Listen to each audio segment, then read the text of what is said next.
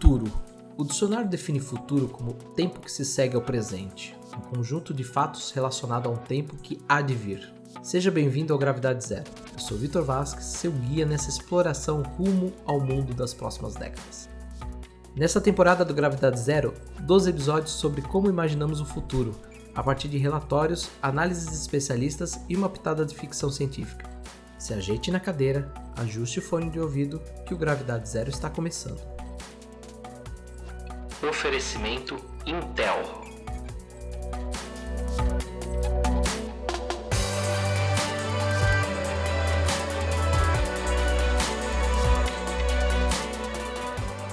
Para o grande público, a inteligência artificial ainda parece algo dos filmes de ficção científica, mas ela está mais presente no nosso cotidiano do que imaginamos. Nesse terceiro episódio do Gravidade Zero, conversaremos com Bárbara Toledo, gerente de vendas da Intel Brasil, sobre o atual cenário desta tecnologia. Bárbara, seja bem-vinda. Muito obrigada, Vitor. Bárbara, hoje então a gente vai falar um pouquinho sobre inteligência artificial, alguns pontos aqui bem interessantes. Mas quando a gente fala sobre inteligência artificial, eu acho que, pelo menos eu acredito, na maioria dos especialistas, isso já é uma coisa do cotidiano, né? É, uma, é um cenário onde a gente tem diversas oportunidades, é um mercado imenso, mas para uma parcela grande, talvez até mesmo da população brasileira, a inteligência artificial ainda é uma coisa de filme de ficção, o robô, né, que, que, se movimenta sozinho. Então eu queria que você falasse um pouquinho qual que é o atual cenário da inteligência artificial no mundo e no Brasil e como que isso é, já é uma realidade. Legal, Vitor. Sim, a inteligência artificial já é uma realidade. E a gente nota isso à medida que mais dispositivos inteligentes chegam no mercado. E o volume de dispositivos inteligentes, que são os dispositivos capazes de receber, armazenar e transmitir dados, e alguns deles até processar esses dados, eles vão crescendo, né? Esse volume cresce porque eles se tornam mais acessíveis com o passar da evolução da tecnologia. Nós também sabemos que boa parte dos dados que são gerados por esses dispositivos ainda não são processadas, mas uma boa parcela que já é processada já tem se tornado em produtos e serviços que tocam empresas e até mesmo os indivíduos no dia a dia. Né? E todo mundo fala muito de um crescimento super exponencial de dados em números que às vezes é até difícil da gente entender. Né? De acordo com as nossas pesquisas, até 2025, que está logo aí, né, a gente está falando de cinco anos, as estimativas são que a, o mundo vai gerar cerca de 470 exabytes de dados todos os dias. O que, que significa isso? Né? Se a gente tentar fazer um paralelo com algo do, da nossa rotina, do dia a dia, isso significa 77 bilhões de streamings de filmes do Netflix. Então, você imagina o volume de dados que você precisa para ter o streaming de um filme, né, que é composto por áudio, vídeo, e 77 bilhões acontecendo simultaneamente todos os dias, são muitos dados, né. E esses estudos vêm acontecendo há, há muito tempo, teve até um artigo muito interessante que foi publicado na Forbes pelo, pelo, uh, pelo Daniel Newman, né, que ele comenta do futuro da inteligência artificial como serviço, né?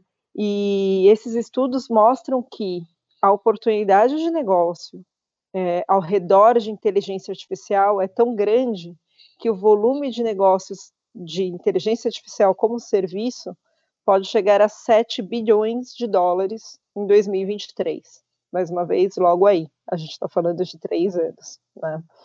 Mas e o que, que isso toca as pessoas no dia a dia? O que, que a gente está fazendo de inteligência artificial? Qual é um exemplo de algo palpável para as pessoas? Eu acho que um projeto muito interessante da Intel, que nós chamamos mundialmente de Project Athena, ou uma tradução livre para o português, o Projeto Atena, é um projeto que a Intel está liderando junto com o ecossistema de tecnologia, fabricantes de computadores e todo o ecossistema que trabalha no desenvolvimento de placas, telecomunicações, etc., na nova geração de notebooks. Né? Se a gente se lembrar, há 15, 20 anos atrás, quando surgiram os primeiros notebooks, eles tinham aquelas telas com baixa definição, eram super pesados, tinham que viver plugados na tomada, E aí, alguns anos atrás, a gente viu uma grande evolução dos notebooks, né? Hoje eu tenho aqui em casa um notebook que vira tablet, que tem a tela sensível, que é super leve, né? Na verdade, ele está até com a minha filha nesse momento, fazendo educação à distância, e ela adora o computador dela, que ela descobriu que ela pode fazer tudo no computador, mas até pouco tempo atrás ele não era assim. Ele não tinha a tela sensível ao toque, ele não era tão leve, ele não tinha tanta duração de bateria. A visão da Intel é que as novas tecnologias que vêm surgindo ao mercado podem fazer com que a experiência que a gente tenha com o computador seja diferente. E isso toca o dia a dia de praticamente todas as pessoas, né? Porque todo mundo em algum momento do dia tem alguma interação com a tecnologia ou com o computador. Então, o projeto Atena tem como objetivo unir as novas tecnologias e trazer uma nova experiência para o usuário. Esse ano a gente já tem no mercado os primeiros notebooks com selo Projeto Atena, que são notebooks baseados no sistema operacional Windows e na décima geração de processadores Intel Core e que já trazem inteligência artificial embarcada. O que, que a inteligência artificial que está embarcada nos processadores vai proporcionar para a gente no dia a dia? Imagina que o computador, ao mesmo tempo que ele processa informações e te traz resultados, ele também vai ser capaz de se adaptar ao seu uso. E como ele vai fazer isso? Ao mesmo tempo que ele te dá respostas, ele também vai capturar informações. Ele vai entender qual é a sua rotina do dia a dia. Então, qual é o primeiro programa que eu abro todo dia de manhã? Se ele já sabe qual é, ele pode se antecipar e ter o programa pronto para você. Né? Uh, quando você está trabalhando num projeto em específico e abre uma aplicação específica, que você precisa de atenção e concentração, ele pode automaticamente desligar os alertas de ah, e-mail ou de redes sociais para que você possa realmente se concentrar. Então, a ideia é unir a inteligência artificial com outras tecnologias que nós temos disponíveis hoje, sejam de transmissão de dados Wi-Fi, seja o 5G, que está próximo para chegar, para garantir a melhor experiência. Imagina que você possa trocar de rede, seja 4G para o Wi-Fi, para o 5G, sem é, perder a conexão. Ou de uma forma otimizada, que você não precise parar para pensar qual é a rede que está com melhor performance, que o computador possa fazer isso para você. Tudo isso são resultados de inteligência artificial que vão tornar a sua vida mais fácil e mais prática. Então, é a tecnologia trabalhando ao nosso favor. Bárbara, você falou uma coisa interessante aqui sobre o 5G, né? Você citou ele e a gente já tem essas plataformas. Eu também estou trabalhando aqui com, com o notebook do Atena e eu sinto que a discussão ainda tem muito a ver com o que você falou no começo, que é o volume de dados, né? A questão da gente poder ler e entender todo esse volume que a gente tem. É, hoje a gente tem vários exemplos no mundo, mas mais particularmente no Brasil, a gente tem uma questão de de discussão nesse momento de pandemia, né? De como, é, como processar todos esses dados, né? Principalmente quando a gente tem uma população tão grande. Eu posso estar errado, mas eu queria que você falasse um pouquinho sobre isso e me corrigisse se eu estiver errado. Mas o gargalo, ele ainda está nesse volume de processamento para a gente poder dar um salto de implementação dessa inteligência artificial? Ou isso já é uma coisa superada, a gente tem outros desafios? A resposta eu acho que ela não é única. Ela depende muito do, do modelo de uso e de caso a caso. Na Intel, nós desenvolvemos tecnologias desde o processamento em loco, né, o que a gente chama de ponta, até o processamento na nuvem e também as tecnologias para que esse dado trafegue entre os diferentes dispositivos. E por que, que a Intel tem essa visão de dados, independente de onde ele é gerado, processado ou transmitido? Porque a gente entende que para cada modelo de negócio você vai ter uma solução diferente. Em um local onde você tem alta disponibilidade de rede, em que os dados não são dados complexos, não tem um volume muito grande, faz todo sentido você processar os seus dados no centro de dados ou até mesmo na nuvem. Né? Agora, se você está trabalhando soluções remotas, por exemplo, uma solução para agricultura, uma solução de cidade inteligente num ponto mais remoto, em que você tenha dificuldade de transmitir esses dados, porque é um volume de dados muito grande, digamos que você está trabalhando com imagens. Vamos pegar como exemplo segurança pública. Você está trabalhando com imagens e você tem um banco de dados de suspeitos ou procurados pela polícia e você quer fazer análise das imagens que você tem das ruas da sua cidade para tentar mitigar o risco e até mesmo é, capturar o indivíduo que, que está sendo procurado. Se você quiser transmitir 100% dos dados das câmeras da sua cidade para serem analisados no centro de dados, provavelmente a transmissão dos dados será um gargalo. Mas será que essa é a melhor solução? Será que a solução não, não seria ter um pré-processamento desses dados na ponta, ali na câmera, antes de subir a informação para a nuvem? Se ela pudesse pré-processar e enviar para a nuvem só os 10 rostos ou as 10 informações de imagens que mais se assemelham ao suspeito, você teria esse sistema todo otimizado e provavelmente uma resposta mais rápida e que não gerasse gargalo de rede. Então, na nossa visão de dados, a gente enxerga que é preciso otimizar e trabalhar as diferentes soluções, sejam elas em processador, em transmissão, em otimização de dados, com diferentes plataformas que a Intel tem, que é o caso do, do OpenVINO, e depois posso até comentar de alguns casos de sucesso que a gente tem no Brasil, para que o dado trafegue e chegue é, ao seu destino final de uma forma acurada e cada vez mais rápida. Antes de você falar um pouquinho sobre os casos é, Brasil, que eu quero ouvir também bastante sobre isso, eu queria te fazer uma pergunta em relação à questão da segurança. Você, você comentou aqui sobre fazer o processamento na, na ponta antes de enviar para uma central, né? Antes de enviar para o ponto final, aliás. É, como que você vê hoje? Você acredita. E, assim, não é nenhuma crítica, porque eu acredito que a gente está aprendendo ainda sobre isso, né? Mas você acredita que a gente ainda precisa de uma. Como eu posso dizer? Um conjunto de uma legislação para a gente trabalhar essa segurança? Ou hoje a gente. O que a gente tem, a gente consegue trabalhar? Porque tem uma grande discussão em cima da Lei Geral de Proteção de Dados, né? Principalmente aqui no Brasil.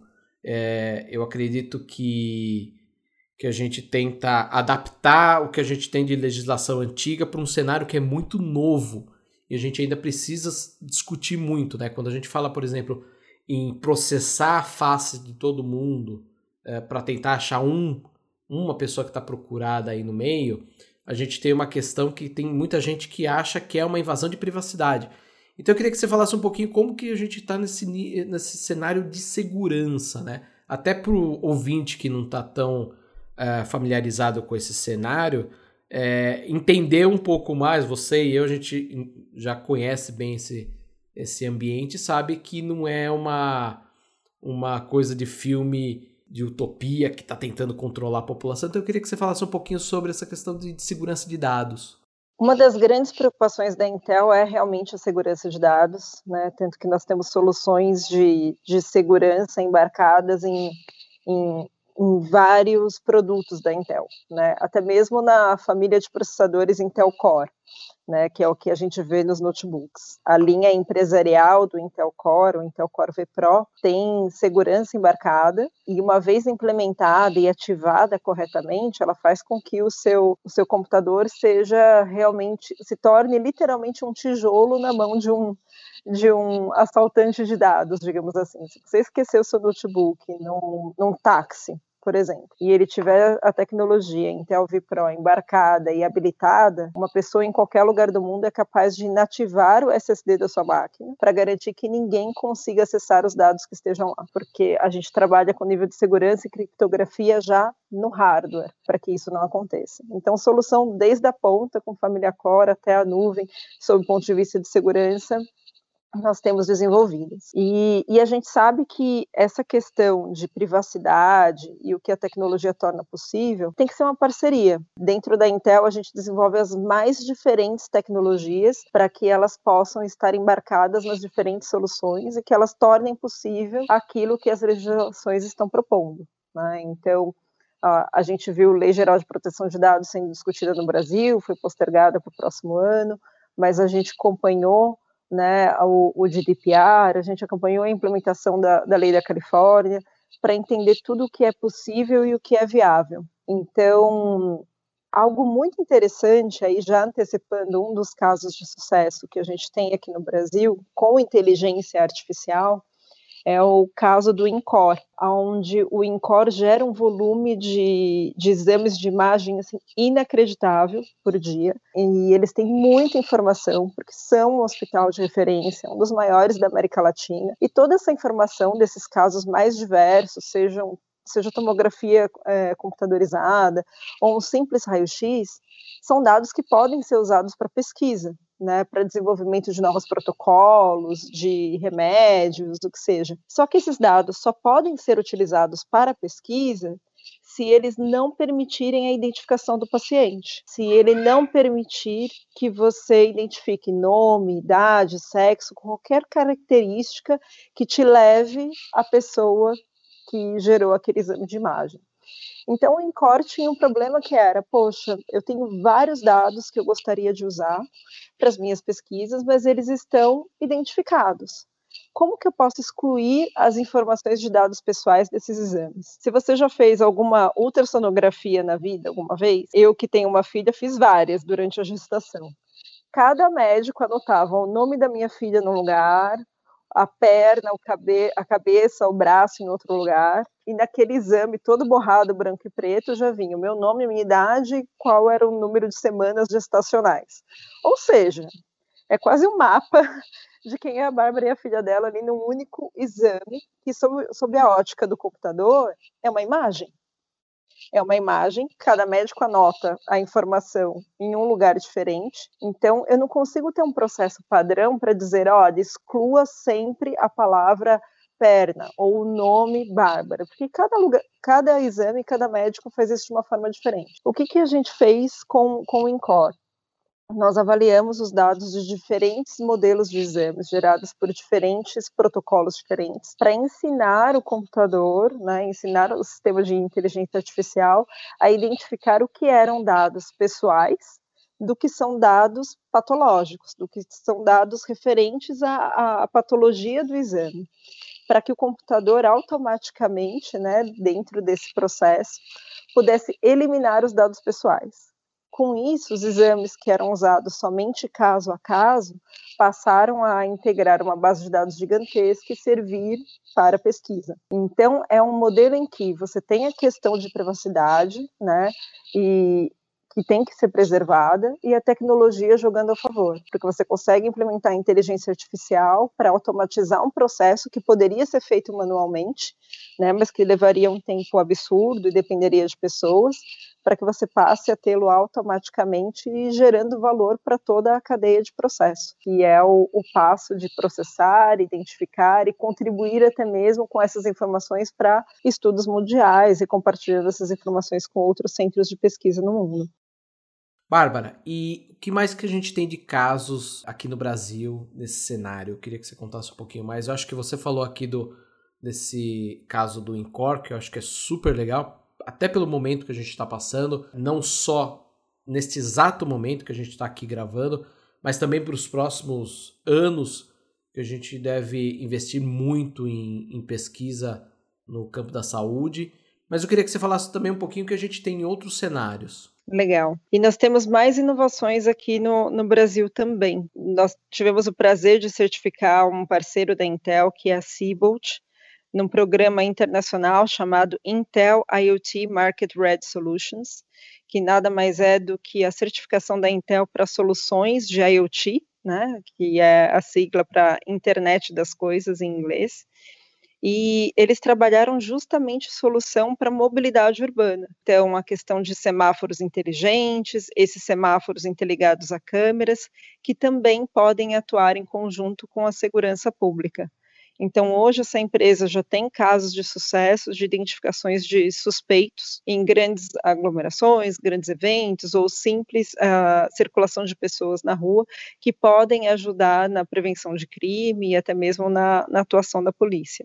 Além da saúde, né, seguindo o exemplo da, da Seabolt, nós temos outras duas empresas que foram adquiridas pela Intel recentemente, a Mobileye, e a Movit, né, que foi uma aquisição do, do mês passado, que vem compor o portfólio da Intel para soluções de mobilidade urbana. Então, a Mobileye tem uma expertise muito grande em sistemas de visão computacional, né, mapeamento de software para tomada de decisão, para quando a gente fala de soluções de carro autônomo e direção autônoma. E a Movit é uma empresa também israelense que trabalha com soluções de mobilidade como serviço, que é capaz de integrar os diferentes meios de locomoção, né, seja carro, bicicleta, até mesmo compartilhamento de carros, para otimizar a mobilidade urbana.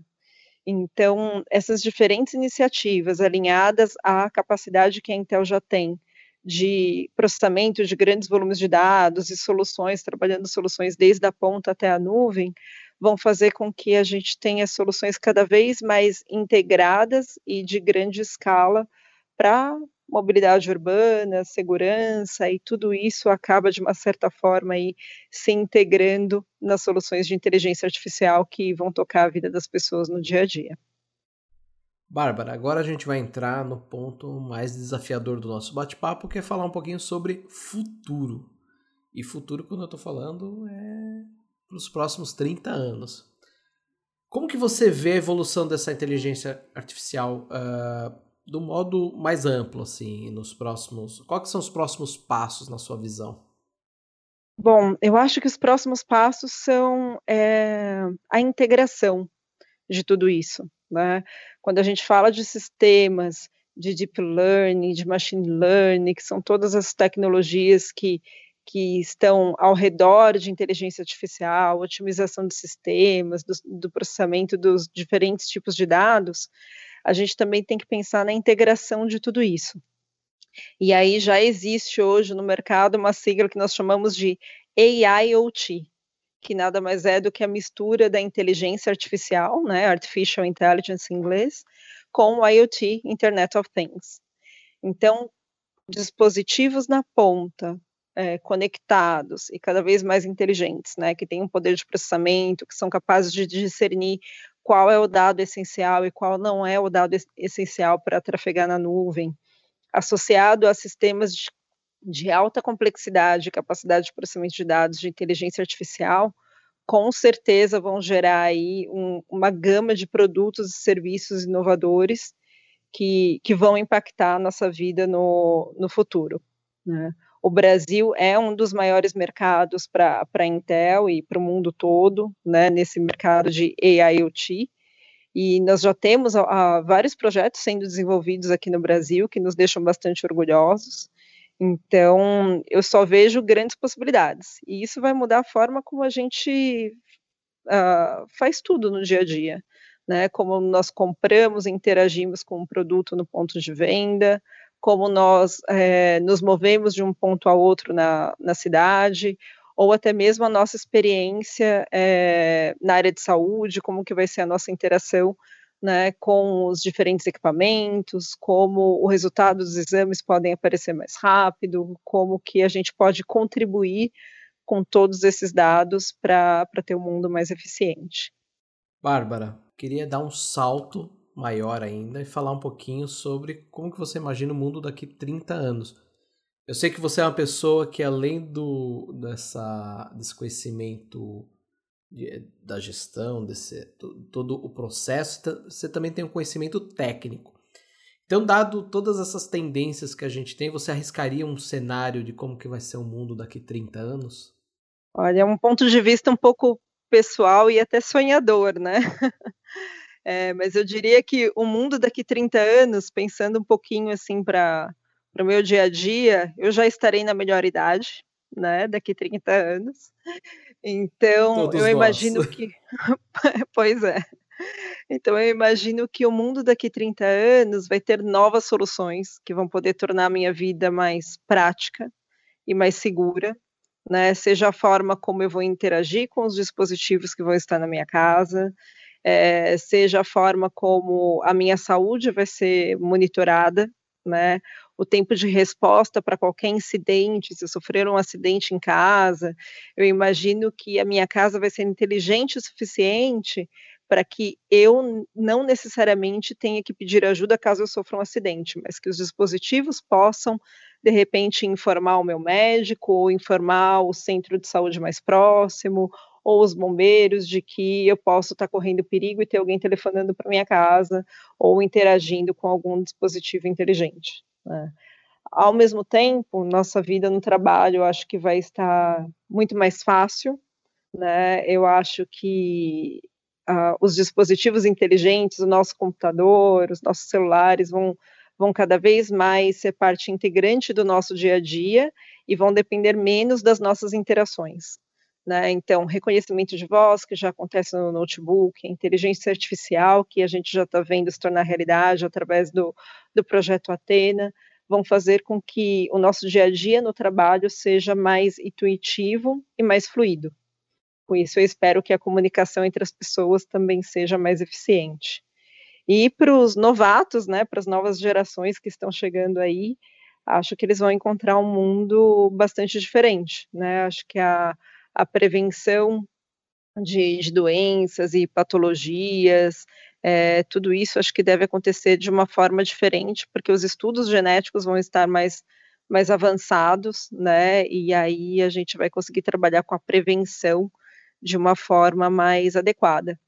E aí isso pode fazer com que tudo seja mais personalizado. O processo de aprendizagem, é, o processo, seja desde do momento mais básico da alfabetização até a especialização, eu imagino que a gente vai conseguir levar o potencial do ser humano a um outro nível, que a tecnologia trabalhe realmente como aliada para que a, a evolução da humanidade aconteça num passo cada vez mais rápido. É legal você falar a respeito da melhor idade, né?